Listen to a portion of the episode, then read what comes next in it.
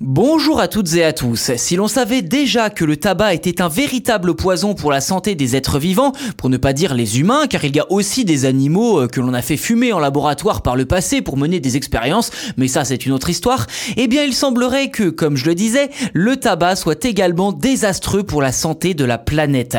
C'est tout du moins ce qu'affirme l'Organisation mondiale de la santé, l'OMS, dans un document intitulé Le tabac, poison pour notre planète, qui est aussi le titre de cet épisode je sais. Je cite Rudiger Kreck, directeur de l'OMS pour la promotion de la santé, l'industrie du tabac est l'un des plus grands pollueurs que nous connaissons. Fin de citation.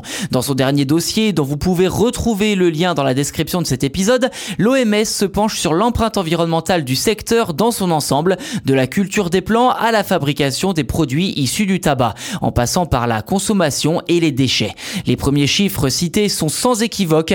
L'industrie du tabac est responsable de la perte de 600 millions d'arbres, mobilise également 200 000 hectares de terre et 22 milliards de tonnes d'eau pour la culture des plants de tabac et émet environ 84 millions de tonnes de CO2 selon le rapport de l'OMS.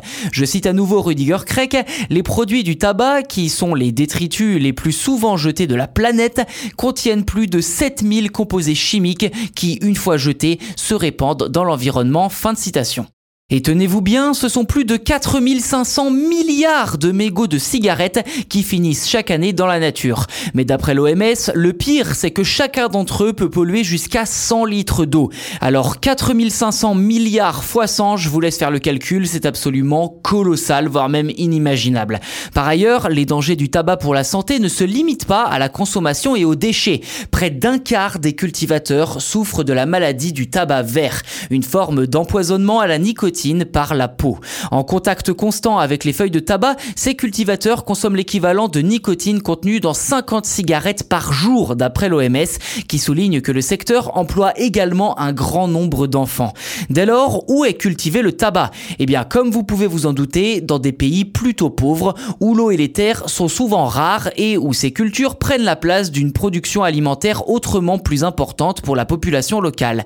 Pour finir, l'OMS explique que la culture du tabac est également responsable d'environ 5% de la déforestation dans le monde et contribue à l'épuisement des réserves d'eau.